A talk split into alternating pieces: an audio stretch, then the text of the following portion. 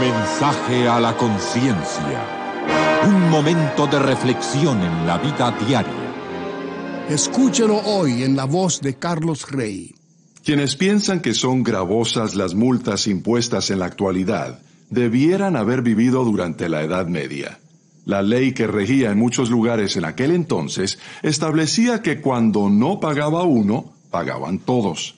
Por ejemplo, en los casos en que dentro de los límites de un pueblo aparecía el cadáver de una persona que había sido asesinada, si no llegaba a descubrirse quién era el culpable, a todo el pueblo se le obligaba a pagarles a los familiares de la víctima la multa o calonia llamada estrictamente homicidio. Por eso los habitantes de los pueblos dentro de cuyos límites se cometía un crimen, ni cortos ni perezosos, hacían todo lo posible por trasladar a otro pueblo el cadáver. Solo así lograban librarse de la multa colectiva. Al parecer, es en esa práctica medieval que tiene su origen el modismo que llevamos a la práctica, o al menos deseamos practicar muchos de nosotros, cargarle o echarle el muerto a otro. Al hacerlo, le atribuimos a otro la culpa de algo. Algunas veces no tenemos nada que ver, otras veces sí tenemos la culpa. En el caso de la ley medieval, no importaba quién tuviera la culpa. Alguien tenía que pagar, de modo que cuando no pagaba el culpable, pagaba el inocente. De lo contrario, el crimen quedaba impune y eso no se toleraba. Era preferible que pagara el inocente a que no pagara nadie. En la actualidad, parece que nos preocupa mucho más la posibilidad de que el inocente pague por el culpable que la de que no pague nadie. Tal vez a eso se deba que haya tantos delitos hoy que quedan impunes.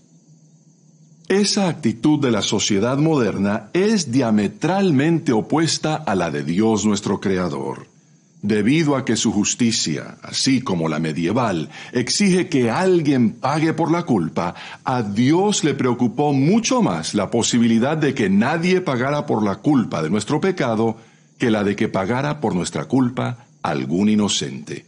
Es más, como nosotros los culpables no tenemos con qué pagar, Él dispuso que pagara el único inocente que jamás pecó.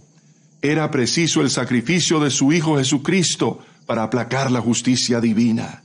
Eso es lo que quiere decir San Juan con la afirmación de que Dios nos amó tanto que envió a su Hijo para que fuera ofrecido como propiciación por nuestros pecados. En lugar de cargarnos ese muerto a nosotros, Cristo murió y cargó ese muerto en nuestro lugar.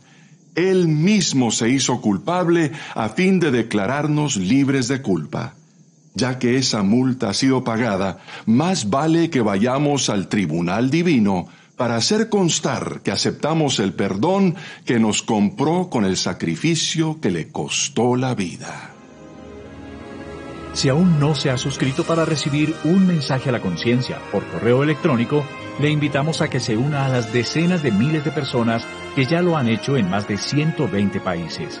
Suscríbase hoy mismo en nuestro sitio conciencia.net y así cada día podrá leer el mensaje y pulsar los enlaces para ver el video o escuchar el audio del programa cuando le sea conveniente. Y los miércoles, si pulsa el enlace que dice Nuevo Caso de la Semana, podrá leer ese caso como también los demás casos de la semana publicados hasta la fecha con el consejo que le dimos a cada uno.